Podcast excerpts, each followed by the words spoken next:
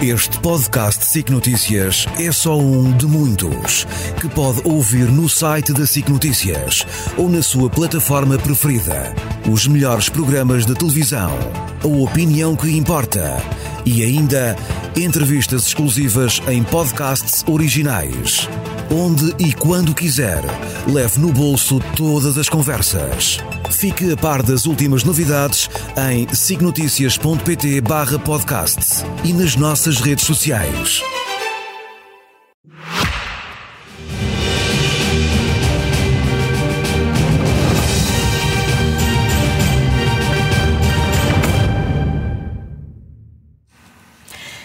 Leste ou oeste, como é habitual, ao domingo, com o Nuno Rogério. Vamos então dar início a esta rúbrica.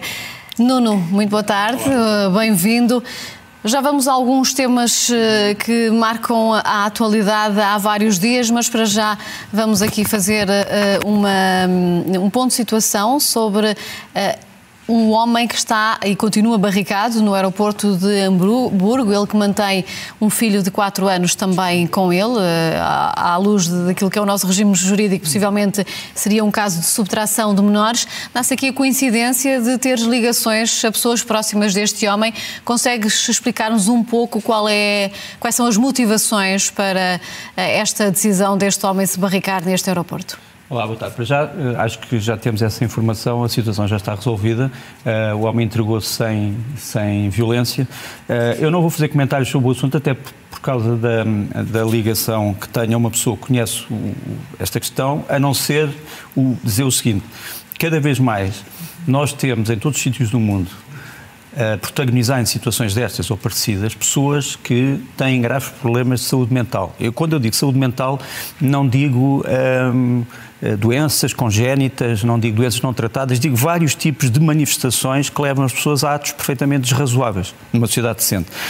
E, portanto, descompensação momentânea, é isso que te referes? Não vou qualificar, vou só dizer são problemas eh, mais ou menos graves de saúde mental e que provocam comportamentos antissociais uhum. diversos. Um, isto está a levar as polícias de todo o mundo, é, é a única, o único comentário que eu fazia, está a levar as polícias de todo o mundo, eu digo de todo o mundo, a criar cada vez mais departamentos especializados nas questões psicológicas, psiquiátricas, nas questões de saúde mental, porque muitos destes motivos, que muitas vezes parecem eh, motivos eh, económicos, políticos, ideológicos, eh, paramilitares, têm outro tipo de aproximação. E esta nova vertente da polícia, que no fundo já, já existia na questão das negociações de reféns, é cada vez mais importante e, e, e eu devo dizer que não deve, não pode ser descurada. E é sempre uma situação complicada porque as polícias têm que resolver o problema, mas muitas vezes tendo a consciência que há que respeitar aquela pessoa que, como tu dizias, muitas vezes pode estar numa situação não, a difícil. Não, a questão não é essa, a questão é da situação. Sim, a questão não é essa, a questão. Que se desconhece. A questão não é, não é essa, a questão é que as chamadas portas da percepção estão aqui dentro, só se abrem dentro e, portanto, nós temos que ter, no fundo, uma aproximação, eu diria, eh, não só prática, mas científica ao problema. Muito bem. Passemos agora, como eu dizia, aos termos que vêm marcando a atualidade, nomeadamente a nível internacional. E ontem ouvimos Volodymyr Zelensky mudar aquilo que pode ser o paradigma uh, da, da, forma como a Ucrânia está a olhar para, para, para o seu armamento e para todo o apoio que tem pedido à comunidade internacional. Ele que veio falar de um modelo autóctono de defesa. Que modelo é este e o que pretende Volodymyr Zelensky com uh, a definição desta estratégia? Não, é uma velha estratégia que foi, aliás, anunciada uh, pouco tempo depois de começar a guerra, em fevereiro de 2022. No fundo, tratava-se de reconstituir a indústria de defesa da Ucrânia, que no tempo da União Soviética era uma das indústrias de defesa mais poderosas do mundo, nessa altura submetida ao poder soviético. Uh, agora, o que, o, o que há de novo na Ucrânia é que nós temos eh, pela primeira vez uma declaração, que foi uma declaração feita pelo chefe de Estado-Maior-General das Forças Armadas, de que a guerra estava no impasse e Vladimir Zelensky veio dizer que não é exatamente assim. Pronto. Os militares dizem uma coisa, eh, os políticos dizem outra coisa. Mas, no fundo, o que está acontecendo na Ucrânia continua a ser aquilo que sempre aconteceu. A tradição é a defesa territorial, sem dúvida. Eh, os ucranianos alegam traição por parte dos ocidentais, dizendo que não receberam aquilo que foi prometido e que isso comprometeu a, a chamada contraofensiva, que não teve avanços territoriais significativos. E há uma fase de transição em que os ucranianos vão tentar encontrar novas maneiras de suplantar essa falta de equipamento. Entretanto, estamos numa fase que eu diria eh, nós falamos muitas vezes nos povos eh, bíblicos, eh, pré-cristãos, na teoria do olho por olho, dentro por dentro. E é isso que, no fundo, está a acontecer na, na Ucrânia. Está a haver uma situação de olho por olho, dentro por dentro. Deixa-me dar-te um exemplo que se deu no dia 3, portanto, há dois dias. Nesta localidade vamos mostrar, Zarihna, que fica uh, no sul de Zaporizhia, portanto, relativamente perto da, fronte, da frente de combate, nós, frente de combate sul. A frente de combate sul no mapa aparece-nos a azul, portanto, é aquela linha azul. A estrela vermelha é o sítio onde houve um ataque uh, nessa aldeia chamada Zarihna. Temos ali uh, em primeira mão, pelo menos para Portugal, as fotografias dos resultados deste ataque. O que é que aconteceu? O que aconteceu é que a Ucrânia através de um comandante local, praticou um erro de palmatória. No dia que celebra as forças de artilharia ucranianas, organizou-se uma parada militar em Zarihne, eh, em que foram atribuídas condecorações e deu-se alguma publicidade ao que estava a acontecer. Ou seja, os ucranianos não só promoveram um desfile em Zarihne, como deram a entender que ele ia acontecer. E obviamente que isso foi sabido pelos russos, destruíram uh, o quartel de onde estavam a sair os militares. Uh, os militares, podemos dizê-lo, são militares da, da, Brigada 128, a chamada Brigada de Elvais, de assalto de montanha, que vêm uh, da zona, digamos, de fala húngara da Ucrânia, portanto, estamos a falar da zona do sudoeste da Ucrânia, e houve pelo menos Portanto, quando nós sabemos, 25 mortes entre os militares, eh, mais de 20 feridos e vários mortos civis, 10 civis mortos pelo menos e vários, muitos feridos. Esta, infelizmente, este ataque, que se vê um erro, foi também filmado pela própria Força Aérea Russa e estamos a ver uh, as primeiras imagens uh, desse ataque. Uh, um ataque feito aparentemente com o míssil Iskander, que é um míssil superfície-superfície de grande poder de destruição. Portanto, isto foi um erro palmatório. Mas os ucranianos, 24 horas depois, responderam a isto e fizeram o quê? Vamos mostrar. Fizeram um ataque com mísseis de cruzeiro Scalp, eh, que é a versão francesa do Storm Shadow. Vamos vê-lo aqui. O míssil vai nos aparecer no ecrã. Eh, é, no fundo, um pequeno objeto negro que eh, provoca uma explosão.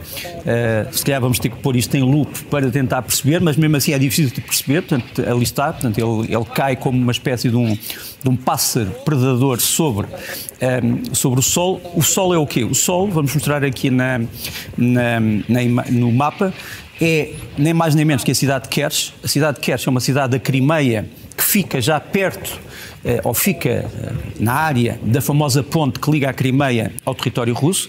Acho que podemos mostrar essa fotografia a seguir, eh, portanto, para mostrar onde foi o sítio do ataque. e o resultado, portanto, o sítio do ataque aparece-nos ali em cima à, à esquerda. e qual foi o resultado do ataque? Foi a destruição desta corveta, a corveta Ascold, que aqui ainda estava em construção, portanto é uma corveta que só entrou em funcionamento em 2021, portanto só entrou ao serviço da Armada Russa uh, uns meses antes do começo da guerra. É um dos navios, se não o navio mais moderno que a Rússia tem neste momento, que pode disparar mísseis calibre a partir do Mar Negro. Os mísseis calibre, como sabes, foram responsáveis, infelizmente, por muitas mortes de civis em várias cidades ucranianas. Temos ali a imagem de uma corveta desta classe a disparar esses mísseis. Eh, este ataque provocou aquela destruição, o que cada vez mais está a obrigar a Armada Russa a pensar duas vezes se deve continuar na Crimeia ou se deve ir para outros portos onde esteja mais protegida dos ataques ucranianos. Mas, portanto, esta é, este é o exemplo que eu te queria dar do olho por olho, dentro por dentro. Uhum. Uh, mas há ainda outros desenvolvimentos na, na, na, na Ucrânia que temos que, que referir. Primeiro ponto, uh, o ponto que tem a ver com o atraso de fornecimentos ocidentais. Uh, vou só dar um exemplo. Uh, este é o sistema de obusos autopropulsados de fabrico sueco, o Archer. A Suécia tinha prometido aos ucranianos, no fim do ano passado, que estes sistemas iriam entrar em serviço, só chegam agora, portanto, vários meses depois de ter começado a contraofensiva, uh, só chegaram 10. Era suposto chegar em 12, mas penso que irão chegar os 12. É o sistema de artilharia mais moderno do mundo, mas se for tido em poucas quantidades, é capaz de ser menos eficaz. Depois, deixa-me mostrar, em relação àquilo que me estavas a perguntar, a produção interna. Ah, isto ainda é um, é, um, é um exemplo também importante. É este, outro exemplo do que só agora chegou, não é? Este é o sistema M1150, que é um sistema anti-minas, portanto, de, de, limpeza de campos de minas, baseado no carro de combate Abrams, portanto, no tanque Abrams. O problema é que os ucranianos não querem dizer quantos, mas chegaram menos de 5. Quer dizer, o que para uma frente de mil quilómetros é. E quantos é, uma... é que estavam a ser Uh, prometidos? Uh, não estavam prometidos nenhums, devo dizer, porque o que estava prometido era 31 carros de combate Abrams, que já estão no terreno. Estes, estes sistemas não estavam prometidos uh, oficialmente, mas a Ucrânia precisava de algumas dezenas. Portanto, Havia, esperava, portanto, a expectativa de esperava que pudesse, pudesse, receber mais. Uhum. depois, sim, ainda em relação à produção interna, este é o sistema Bodana, que é o primeiro sistema autóctone feito pelos ucranianos eh, de artilharia autopropulsada. Repara, os ucranianos estão a produzir isto, só como não têm parceiros internacionais ainda, estão a produzir cerca de um por ano. Quer dizer, neste momento têm quatro ou cinco. E, obviamente, se, tiverem um parceiro, se tivessem um parceiro que pudesse investir, poderiam fabricar dezenas uh, por mês, uh, ou pelo menos dezenas em seis meses. Portanto, isto é mais um exemplo daquilo que está a passar. Por outro lado, a Ucrânia, na tentativa de encontrar novos parceiros, foi bater à porta da Turquia. A Turquia, como sabes, tem uma posição neste conflito que é de ter boas relações com a Rússia, mas também ter boas relações com a Ucrânia e fornecer armas à Ucrânia. E realmente, neste momento, há uma troca de tecnologia entre a Ucrânia e a Turquia com estes uh, drones marítimos, os chamados, os ucranianos chamam-lhe, têm um nome, uh, os turcos chamam-lhe Albatroz, temos aqui um desses drones a destruir um navio e uh, vigiado por um drone que os ucranianos têm, que é o Bayraktar TB2. Portanto, temos aqui dois drones, um marítimo que foi inventado pelos ucranianos e agora transferido para a Turquia também, tecnologia, e o drone aéreo, que é tecnologia turca e que está nas mãos dos ucranianos. Isto acontece numa altura em que a Turquia já abriu uma fábrica de produção de drones em território ucraniano, que é algo que está um bocado atravessado na, no Kremlin, uh, mas isso, que. Isso pode melindrar é uma... as relações e, e, até o papel mas, mas é mediador da Turquia, ou não? Mas é curioso porque a Rússia uh, continua a saber que a Turquia fornece militarmente equipamento à Ucrânia e ainda não cortou relações com a Turquia, que é uma coisa também uh, curiosa, mas um dia falaremos com mais atenção sobre isto. Uhum. Depois, deixa-me dizer-te que uma das grandes prioridades da Ucrânia não é a entrada da NATO, mas é a entrada na União Europeia. Tivemos esta ontem e hoje a presença da Presidente da Comissão Europeia, Ursula von der Leyen. Que tem sido uma grande aliada de Kiev. Foi a sexta visita a Kiev Sim, e que, e que levou a senhora von der Leyen a falar à Rada, portanto ao Parlamento, à Verkhovna Rada, ao Parlamento ucraniano. Ela veio anunciar algumas coisas importantes para os ucranianos. Primeiro, que o processo continua, o processo de adesão que os ucranianos já teriam uh, cumprido cerca de 91% dos programas que era preciso cumprirem, portanto só faltam 9%. Ela diz que vai ser tomada uma decisão até dezembro de acessão de ingresso, uh, de começo das negociações de ingresso, o que foi alvo de imediato aplauso no Parlamento.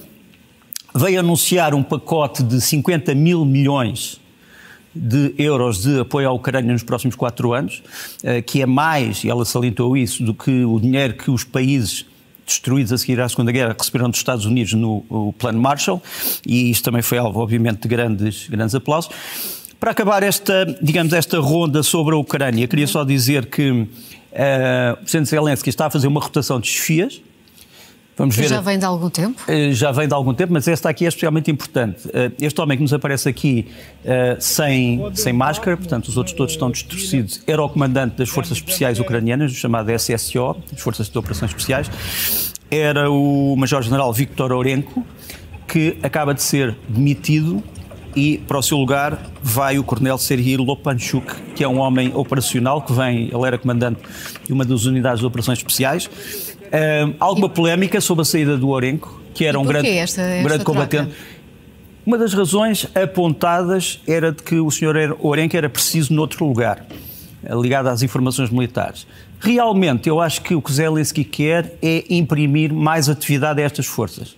Por exemplo, no que toca à ofensiva que se pretende no Sul, a partir de Kherson. Seja como for, o Sr. Orenko saiu, o, um grande combatente para os ucranianos, e entra o Sr. Lopanchuk, que também é Uh, um grande nome, e criar, mas... E criar esse ritmo é muito importante, até porque ontem Zelensky é, veio, mas... teve necessidade de dizer que não está num ponto de impasse da guerra, o que também é importante Sim, mas... para aquilo que é o apoio mas, militar o que é, que é mais importante, internacional. Eh, o que é mais importante tens visto danças de generais na Rússia, quer dizer, a Rússia todas as semanas muda de generais. Uh, qual é a diferença? É que, no caso ucraniano, os generais que são mudados geralmente dão entrevistas.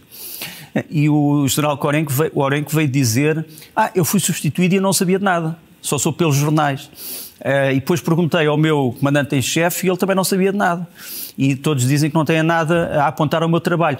Na Rússia isto não era possível, que eu não estou a ver um general russo a dizer olha, eu uh, falei ontem com o Sr. Putin e não percebo. Portanto, há aqui uma diferença substancial que convém nunca ser esquecida. Muito bem. E vamos agora passar para o outro tema, infelizmente também mais uma guerra, a questão eh, de Israel com o Hamas eh, e que tem eh, no centro desta questão os, os reféns, os muitos reféns que continuam em parte incerta, alguns não sabendo nós uhum. se continuarão ou não ainda com vida. Este é sem dúvida um dos pontos muito sensíveis. Israel continua a atacar Gaza alegando que, que precisa de recuperar estes, estas pessoas mas isto também está a começar a ser um ponto de muitos protestos eh, para eh, Benjamin Netanyahu, eh, porque os familiares destas pessoas de Israel começam a, a entender que pouco ou nada está a ser feito. O que é que nos podes dizer mais desta estratégia que está a ser seguida? Não, o ataque a Gaza uh, deriva da promessa, uh, da promessa israelita de destruir militarmente o Hamas. Esse é o projeto desta operação. Uh, as últimas notícias que temos sobre este assunto são a ida do Sr. Blinken à Turquia. A Turquia pode ser também um elemento negociador importante na questão dos reféns. o resultado das relações da, das, da reunião da AMAN, em que todos os países árabes disseram que era preciso haver uma forma de uh, ajudar os civis com a interrupção dos combates. Uh, Israel não lhe quer chamar cessar-fogo, uh, os outros querem lhe chamar tréguas, enfim, não interessa as palavras, as palavras são inúteis, o que é preciso é realmente que os inocentes não paguem pelos culpados. E há aqui uma, uma coisa que eu acho que é perturbadora. O, há um ministro israelita, felizmente já suspenso, das reuniões no Conselho de Ministros, que veio dizer que era preciso lançar uma bomba atómica em Gaza para para libertar, digamos assim, a Gaza do seu problema. Uma bomba atómica em Gaza seria o fim de toda a vida, eh, não só em Gaza, mas em toda a região. E, portanto, uma pessoa com este, com este grau de responsabilidade de ministro e com este grau de irresponsabilidade nas, nas palavras, não deve ser apenas suspenso. Eh, deve ser retirado da cena política israelita e não deve voltar a governar. Eh, não foi isso que o Sr. Netanyahu quis fazer, suspendeu das reuniões do Conselho de Ministros, mas é algo que eu, que eu tenho aqui que notar. Agora, quanto às negociações, é muito importante. Eu já vou falar na questão da, nas questões de resolução política, mas é muito importante falar no papel destes dois homens. O primeiro chama-se um, Yossi Cohen, é o antigo chefe do Mossad, portanto, eh, dos serviços secretos externos israelitas, é um dos homens que tem estado no Catar a negociar eh, a libertação dos reféns, tem feito um, um, grande trabalho.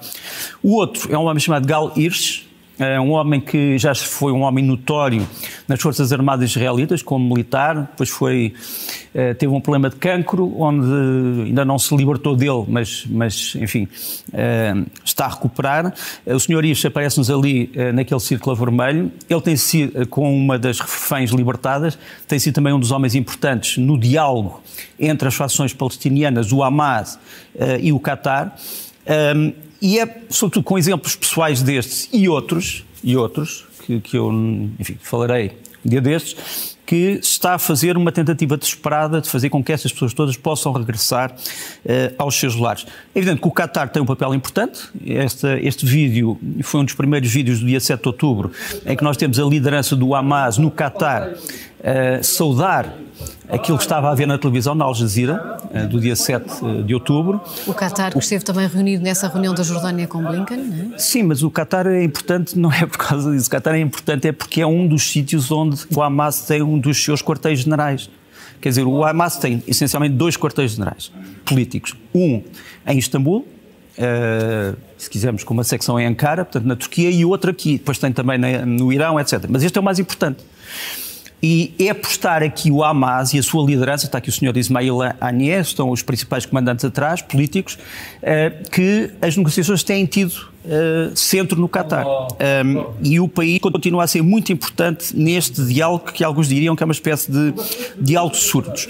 Agora, é preciso também, ao lado das, das, da, dos reféns, falarmos disto que vou mostrar, que é o quadro, quantas pessoas é que já, quantos militares é que já morreram do lado israelita e do lado do Hamas. Isto são as três guerras que o Hamas e Israel travaram, uh, digamos, neste milénio. Uh, na Primeira Guerra, o Israel perdeu 13 homens e o Hamas 491. Na Segunda Guerra, Israel perdeu 67 e o Hamas 775. Na Terceira Guerra, Israel já perdeu mais de 341 homens e o Hamas 2.100. E são números, digamos, de combatentes, não são números de civis. Mas curiosamente eu coloquei isto sob uma fotografia que é uma fotografia aparentemente apreendida pelo exército israelita, onde se vêem alguns dos túneis, do sistema de túneis do Hamas, e eu quis trazer isto como um elemento ilustrativo. Uh, entretanto, a guerra continua no terreno. Temos aqui uh, este vídeo de uma nova arma do Hamas, o chamado torpedo Al-Assef. Quer dizer, o Hamas neste momento vai tentar Uh, operações marítimas contra a Armada Israelita, que está, como tu sabes, a fazer o bloqueio uh, no Mediterrâneo à faixa de Gaza. Vamos também mostrar aqui uh, a maneira como o Hamas tenta dissimular a sua artilharia. Ele, temos aqui o lançamento de morteiros, de granadas de morteiro, e vais ver que os canos do morteiro da arma estão revestidos de uma substância, nós parece-nos plástico, mas aparentemente é uma substância para que não seja detectado o calor da arma, portanto, para que um drone com sensores térmicos não possa saber que está ali um morteiro. Repara que as pessoas que estão a disparar não estão equipadas militarmente, portanto, estão com, com fatos civis, o que complica também, obviamente, a tarefa de qualquer exército. Quer dizer, se eu tenho um civil, que julgo que é um civil, e depois afinal está a lançar um morteiro, obviamente que isso altera as, uh, as leis da guerra. Por fim, parece muito importante, a Russia Today, como tu sabes, é uma das, um dos canais russos uh, que foi proibido no Ocidente, mas a Russia Today uh, tem boas relações com a Hamas, conseguiu entrar nos túneis, temos aqui um jornalista da Russia Today a falar com um dos comandantes do Hamas dentro dos túneis, aqui podemos mostrar alguma da dimensão desses túneis, confirma um bocadinho o que dissemos aqui há duas semanas sobre os mesmos, e agora vamos ver a, a passagem de grupos de combate do Hamas e estes, por exemplo, equipados com uniformes israelitas. Quer dizer, o Hamas também tem suficientes uniformes israelitas para se poder passar, fazer passar por tropas israelitas. O que mostra que, eh, no que toca ao engano, à, à, à perfídia, à dissimulação na guerra, as leis da guerra continuam a ser as mesmas e continuam a ser violadas de maneiras de, das mesmas maneiras. Isso por fim, também, por exemplo, desculpa, guerra, desculpa agora tenho, uh, desculpa lá, tem, tiveram tem, que andar com muito, identificações. Muito bem, muito bem, mas uh, queria só mostrar mais duas coisas, é porque temos, temos pouco tempo. Uh, primeira, esta nova ameaça sobre Israel também sobre a Arábia Saudita, que é o lançamento destes mísseis, os Burkan 3, a partir do Iémen, portanto uma zona, como tu sabes, muito longe da zona do conflito, mas estão a ser dirigidos ao sul de Israel. Uh, são lançados por um grupo chamado Ansar al-Aqsa, os rebeldes úteis do Iémen. Isto tem sido tão preocupante que uh, o chefe de Estado-Maior-General das Forças Armadas Americanas, que é o novo, novo general, o general Brown, da Força Aérea, encontrou-se de urgência eu não sei se temos essa fotografia, ou uma fotografia antes desta, em que temos os dois generais a encontrarem-se. Eh, é o chefe de Estado-Maior-General das Forças Armadas Americanas e o chefe de Estado-Maior-General das Forças Armadas Sauditas, o general Al-Ruvaili. Mas se não tivermos a fotografia, não faz mal, uhum. só para dizer que eles se encontraram para discutir esta ameaça. Uh, isto agora já tinha a ver com o projeto político para a Palestina. E que é o próximo tema, precisamente, isto porque se volta a, a discutir nos corredores da diplomacia, a, a, conciliação entre as diferentes fações eh, palestinianas e era sobre isso que esta, era para exatamente, isso que esta exatamente. fotografia já te remetia, não é? Tens toda a razão. Uhum. Uh, no fundo, neste momento está-se a discutir, isto também tem sido discutido muito por Anthony Blinken, voltamos à, à questão das novidades de hoje. Anthony Blinken acaba de receber do chefe da autoridade palestiniana, Mahmoud Abbas, mais conhecido por Abu Mazem, eh, acaba de receber a garantia de que a autoridade palestiniana está pronta para tomar ou retomar a administração de Gaza. Ou seja, se Israel sair, a autoridade palestiniana compromete-se a administrar Gaza. É, é a última novidade. Eh, esta, esta, esta promessa leva-nos a perguntar quando a guerra acabar, se a guerra acabar, esperemos que seja quando e não se, eh, o que é que pode ser um Estado palestiniano viável? Esse é que é o grande problema. Primeiro, como tu disseste, tem que passar pela conciliação das várias fações palestinianas. Mas isso é um problema palestiniano. Nós temos aqui esta é um problema imagem. de origem. é? Temos aqui esta imagem que, que- que está. Não, agora, agora peço para voltarmos à anterior, se é, se é possível, que era a imagem Era da a foto tal. número 9, só para Exato, que era a tal a- tentativa de reconciliação. Pronto, esta, Exatamente. esta imagem, obrigado. Portanto, à esquerda temos os representantes do Hamas, à direita os representantes da Autoridade Palestiniana, Eh, no meio o presidente Argelino. Curiosamente foi na Argélia que nasceu a Frente de Libertação da Palestina, não foi em nenhum dos países, digamos assim, próximos de Israel, por razões que um dia explicaremos. Isto foi uma, uma das últimas tentativas de reconciliação das fações. Eh, elas eh, sorriem, mas ainda têm graves problemas entre elas. Eh, quer dizer, o Hamas continua a achar que a autoridade palestiniana é corrupta, a autoridade palestiniana continua a achar que o Hamas infringe muitas das regras que eram as regras históricas do combate palestiniano. Seja como for, não vai haver Estado viável palestiniano sem uma revisão deste mapa, que era o mapa que estávamos então aqui a mostrar. E que é o mapa da Cisjordânia, portanto, aquilo que os ingleses chamam vez. o, a margem ocidental do Jordão, não é? Uhum. West Bank. Ora bem, a Cisjordânia neste momento está dividida naquelas três zonas. Eh, a zona eh, A, que é a zona em que os palestinianos têm controle de segurança e controle administrativo. A zona B, que é uma zona em que os palestinianos têm controle administrativo, mas não têm controle de segurança. E a zona C, que é a zona laranja, que é a maior, onde os israelitas têm o controle, no fundo, de tudo. Ora bem, sem uma revisão deste mapa, não chegamos a sítio nenhum. Porquê? Porque, neste momento, a autoridade palestiniana sugere o seguinte: primeiro, que a zona A e a zona B sejam as mesmas, ou seja, que a Palestina possa ter con controle sobre tudo, segurança e administração. Segunda proposta é que a zona A e B possam ser expandidas. E isso implica a destruição ou a submissão de alguns colonatos que neste momento obedecem a Israel. Ah, isso é um vai, ser um, vai ser um problema. Terceiro ponto, a possibilidade de ah, Israel e a Palestina controlarem tudo aquilo. Portanto, a laranja e as outras duas manchas. Portanto, controlarem tudo. Ah, não sabemos se Israel está neste momento disponível para este tipo de diálogo. Depois há um terceiro problema, há um segundo problema, que é como é que se liga esta faixa de Gaza, eh, esta, esta Cisjordânia, à faixa de Gaza. Quer dizer, o, pro- o programa eh, inicial das Nações Unidas em 1947 era o de ligar através de uma faixa muito estreita que ficava aqui eh, no noroeste desta zona. As propostas hoje são a de fazer ou um túnel, ou uma ponte, ou uma autoestrada com túneis e pontes e viadutos. Só que tens um problema. É que a distância entre isto e a faixa de Gaza é de 92 quilómetros. Uh, se for uma ponte, podes fazer uma ponte. Uma ponte terrestre. Seria a quinta maior ponte do mundo. Mas para isso é preciso uma quantidade de dinheiro que não existe neste momento na Palestina. Portanto, ou esta Cisjordânia continua separada da faixa de Gaza e é muito difícil construir um Estado assim, ou se ficarem unidas tem que se perceber como é que é o projeto de ligação. E sem isto não chegamos a sítio nenhum.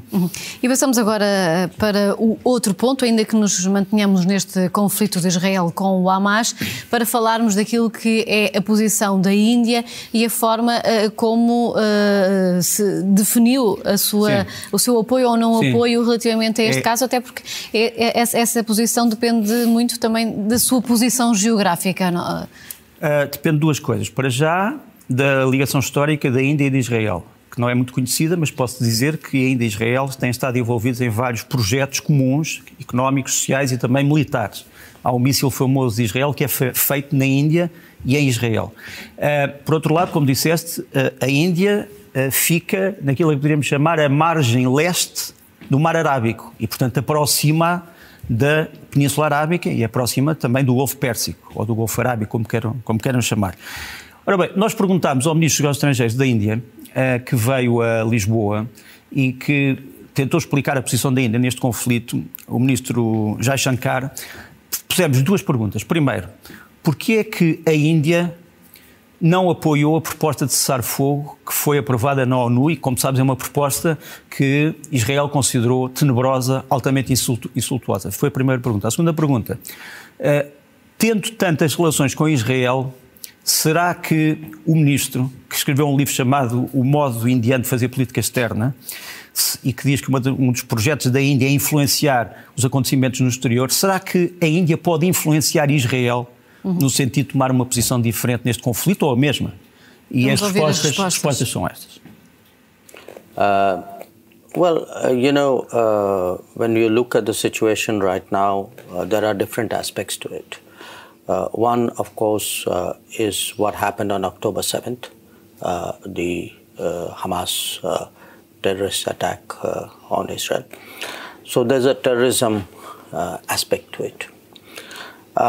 there's also a Palestine aspect to it uh, and that is very much longer. Uh, and that is a question of uh, what are the rights of the Palestinians, what should be the future of Palestine. Uh, and uh, India uh, has, just like India has a clear cut position against terrorism, India also has a clear cut position in favor of a two state solution, a sovereign, independent, viable Palestine. Um, so uh, that's the second part of it. The third part of it is so how do you uh, how do you get there? Uh, and the answer, of course, is to do that through dialect, uh, dialogue uh, negotiations uh, between Israel and the Palestinians. And the fourth, which is specific. What do you mean by the Palestinians? Do you mean an entity in particular? I, look, I, you know, that's not for me to define. That's for them to define. but who should define? Who should define? Israel? No, I look. I, I think uh, uh, it's it's uh, you know how who represents the Palestinians is something which will come from the Palestinians. But let me let me finish.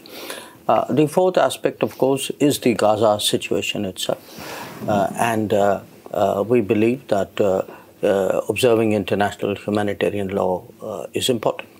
So when your question uh, what went into our thinking right. uh, uh, as we looked at the uh, uh, resolution at the General Assembly was to get the right balance between all these mm-hmm. Uh, factors.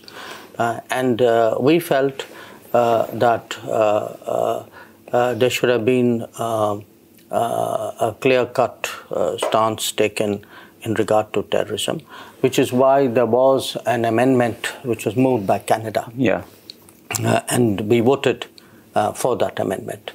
Uh, so our uh, uh, effort uh, in all of this is really to to make sure that you know different aspects of this very unfortunate situation, very tragic situation, should be captured, and that's really why uh, uh, we voted the way we did. But let me also add that uh, you know we are very sensitive to you know what what's happening there. Uh, we have uh, sent our first uh, relief consignment to through Egypt to for the people in Gaza. we in the last few years we have uh, actually increased our uh, assistance to the UN uh, Relief and Works Agency, UNRWA, um, very substantially. so we have a long-standing position, but as I said, uh, you, there is a Palestine issue, there's a terrorism issue, yes. there's a humanitarian issue. How do we address all of them? Uh, I think uh, at this time the the situation is so uh, intense and uh, in a way so polarized uh, that uh, uh, it's um, it's it's not uh, really uh, in you know in a sense the the kind of scenarios that I envisaged in my book uh, where uh, much more trend line scenarios rather than you know conflictual scenarios. Uh, uh, but uh, we have, I think, long-standing good relations with both Israel and Palestine. in our own thinking, we have tried to de, you know, de-hyphenate the relationship that each each one we have tried to deal with uh, not necessarily as a zero sum game uh, between the two. Let us see what, what happens uh, really uh, with regard to Gaza and uh, uh, the, this, this whole evolving scenario. Nuno, e passamos agora para um novo tema que tem a ver com o rumo da Alemanha e a forma como se posiciona agora neste enquadramento mundial. É verdade. Nós não, não olhamos muito para a Alemanha e é importante olharmos, não só por ter um papel fundamental na União Europeia, eh, mas porque hoje cada vez mais assume ou tenta assumir um destino no mundo, chamemos-lhe assim, sem querer ser eh, melodramático. Primeiro, primeiro ponto que me parece importante salientar este discurso longo do vice-chanceler alemão, que vem do Partido Verde, uh, Robert Habeck, que veio dizer que a Alemanha vai proibir as manifestações antissemitas na Alemanha. Que uma coisa é criticar Israel, muito bem, outra coisa é criticar ministros de Israel, muito bem, outra coisa é criticar a política do Estado israelita, muito bem, outra coisa é lançar slogans antissemitas que para os alemães fazem parte de uma memória que a Alemanha quer esquecer. Pronto. Esta declaração histórica foi bem recebida em muitos quadrantes eh, da dita esquerda e da dita direita, porque o Sr. Abeck também veio dizer que há setores que se intitulam de direita, entre aspas, ou de esquerda, entre aspas, mas que são profundamente antissemitas, apesar de não trazerem isso colado na testa. Segundo ponto que me parece importante, a crise económica na Alemanha. A Alemanha tem hoje uma crise económica um, gritante. Podes dizer assim, a crise económica da Alemanha é a felicidade de outros países, está bem, mas na Alemanha é uma crise económica e é, essa crise levou o chanceler Schulz a dois países desenvolvidos da África, Nigéria e Uganda, à procura de novos aliados económicos e de novos mercados e foi recebido uh, com todas as honras e circunstâncias, mas só para mostrar que, eu, que a Alemanha está interessada em desenvolvimento económico de países que não eram tradicionalmente recipientes de, uh, da indústria alemã e dos produtos alemães. Terceiro ponto, que é um ponto mais, mais grave e que nos faz refletir, o ministro, o ministro da Defesa alemão, eh, o Sr. Boris Pistorius, eh, deu uma entrevista que depois foi eh, proclamada em toda a imprensa alemã, onde disse uma coisa importante. Disse assim: Nós somos um país de paz, somos um país de comércio, de indústria, de cultura, mas temos que estar preparados para a guerra. Ao contrário do que se disse em alguns sítios, ele não veio dizer temos que ser belicistas. Não foi isso que ele disse. O que ele disse é temos que estar preparados para a guerra, porque a guerra está perto de nós e nós não estamos preparados. Nem as nossas Forças Armadas estão, nem a sociedade está. Uh, e eu acho que são três eh, pontos de reflexão sobre essa eh, posição da Alemanha no mundo. Uhum. E agora vamos passar para a visão da China enquanto potência nuclear e a forma como os Estados Unidos também olham com preocupação para esta questão. Eh, nós sabemos que amanhã eh, e durante toda a próxima semana os Estados Unidos e a China se vão sentar de maneira eh, informal e se calhar não pública para discutir a questão nuclear. Um, os Estados Unidos reconhecem que a China é hoje um uma grande potência nuclear militar. Aliás, isso foi demonstrado neste último relatório que o Pentágono, não, não é isto, isto, isto, tem a ver com, isto tem a ver com a nossa, com a próxima, próximo ponto que são as nossas contas. Uh, mas pronto, não interessa. Vamos só, vamos só falar desse relatório. O relatório, no fundo, do Pentágono acaba por dizer que.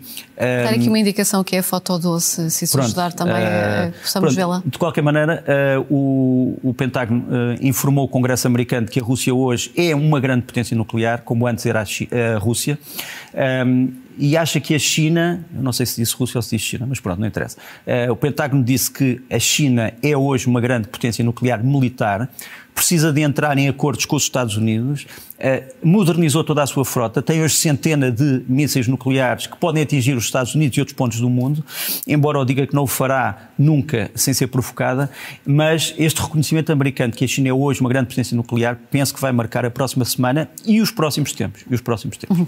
E agora passamos para uma visão mais uh, por cá, nacionalista. As agências de rating têm aumentado a cotação de Portugal e isso deve-se muito também à forma como o governo governo tem feito este combate à dívida? Verdade, como tu sabes, tem, a, grande discussão sobre o orçamento de Estado tem sido um, a questão da dívida. Será que a dívida e o déficit devem ou não ser os polos orientadores da economia portuguesa? A verdade é que para as agências de notação financeira, a Moody's, a Standard Poor's e outras, são essenciais. Quer dizer, um país que deve muito dinheiro ao exterior tem menos cotação ou tem menos notação financeira do que outros. E Portugal é, é a tal lista que estávamos aqui a mostrar. Uh, hoje em dia uh, está numa situação boa, já passou o estável e passou já para o bom. Uh, isto é algo que tem acontecido sistematicamente, praticamente desde 2018, que é uma boa notícia para Portugal.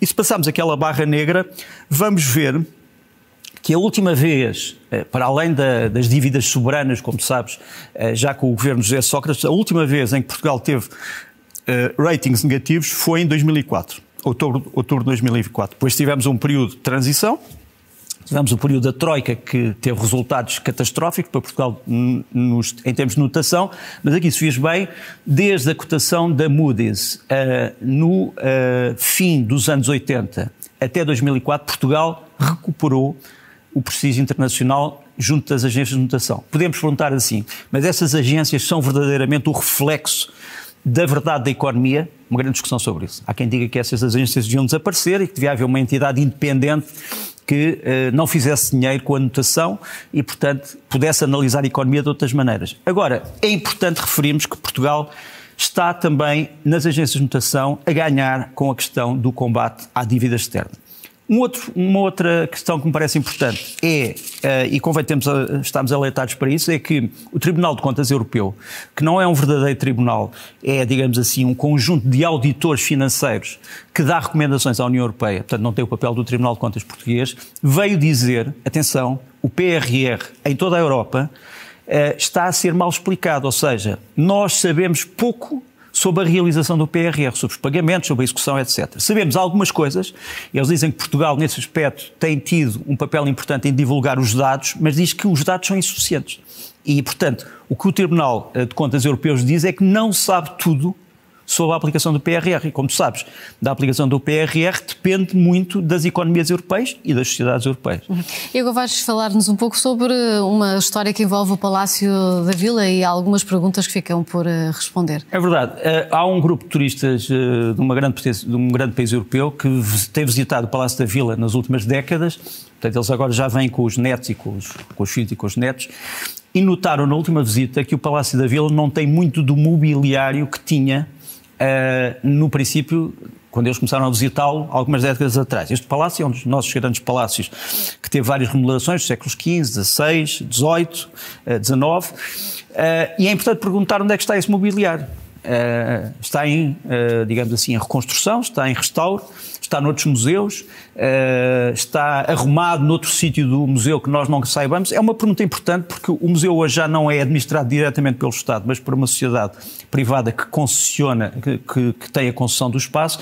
Mas é importante não só responder a estes turistas, mas ao público em geral, onde está uhum. o mobiliário que hoje não se vê no Palácio da Vila e espero que haja uma resposta cabal.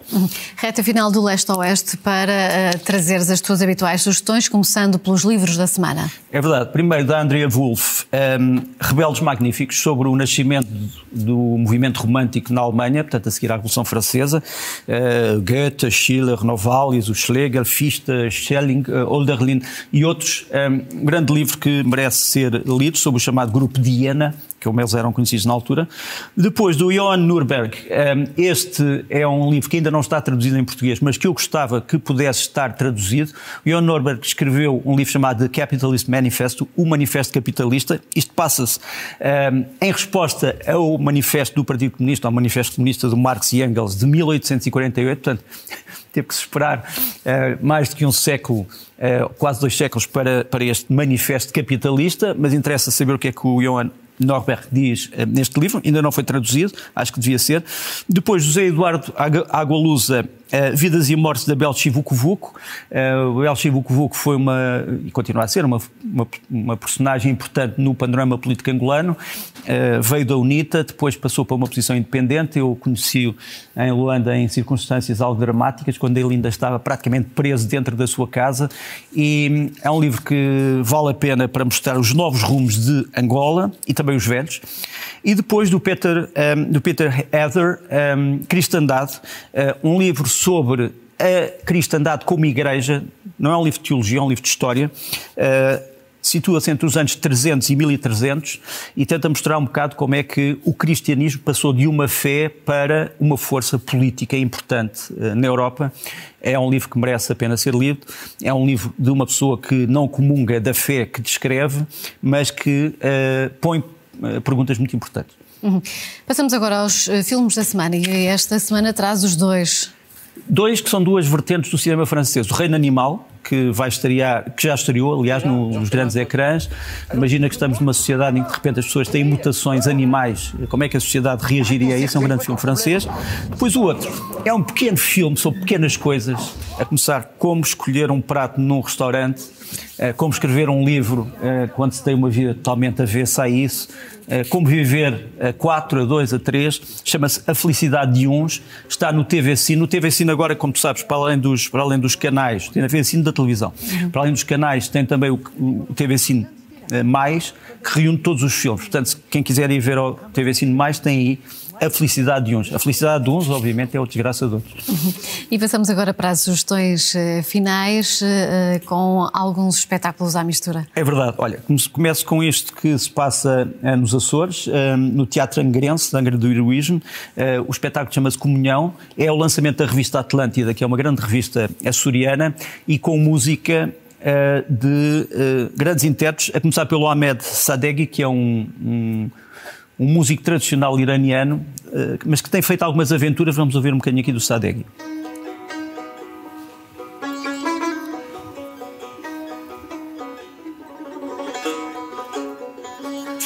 O, o Ahmed Sadeghi toca com o Jonathan Afonso, que vai tocar a chamada Viola da Terra, e com o Estevão Gomes, que vai fazer um espetáculo visual. Mas é um grande acontecimento, isto passa-se eh, no dia 8. Depois, em Mondinho de Basto. Ah, não, não. Por Maria cá. da Fonte, Maria da Fonte, Maria da Fonte, 1846, uma opereta no dia 12, uh, eh, baseada uh, num libreto do século XIX. Maria da Fonte foi uma revolta de 1846 contra os excessos do regime liberal, sobretudo por causa da, da, proibição de enterrar mortos nas igrejas, mas também por causa do recrutamento militar, por causa dos novos impostos. Portanto, digamos que é uma. Uh, a esquerda histórica portuguesa olha para isto como um movimento reacionário, mas foi um movimento popular, uh, capitaneado por uma mulher, ficou conhecida como Maria da Fonte. Vamos ouvir um bocadinho do famoso hino da Maria da Fonte e a opereta é no dia 12. Maria da Fonte, a cavalo e sem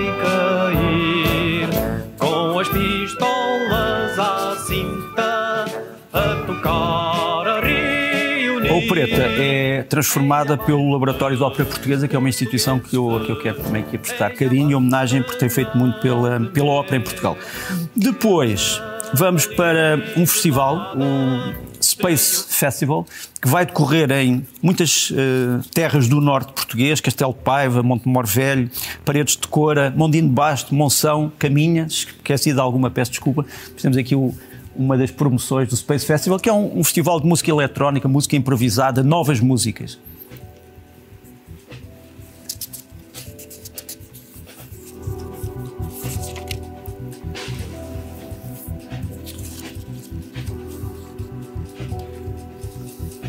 E temos uh, um outro festival uh, que o Misty, o, perdão, o Space vai até ao dia 12. Depois temos um outro festival que é o chamado Misty Festival, que também se vai dar em várias cidades de Portugal, uh, à volta do piano, da música improvisada para piano, da música ambiental, da música para filmes. Uh, o Misty Festival vai até dia 23 e trago-te aqui uma das, um dos participantes, Auska, que é o Volker Bertelmann, que tem feito grandes composições para piano e música ambiental.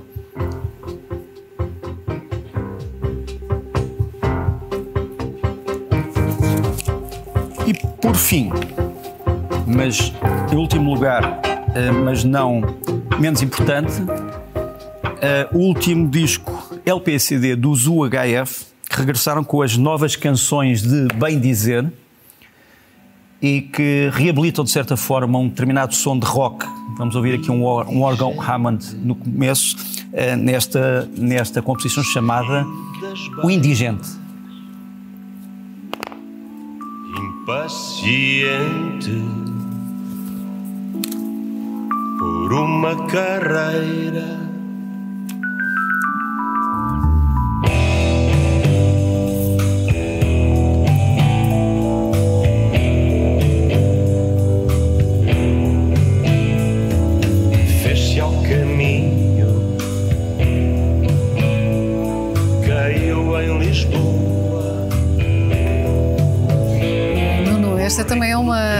homenagem a outros tempos. Há muito tempo que não via. Um, Já não é da tua geração, um mas é da ainda minha. é, ainda é.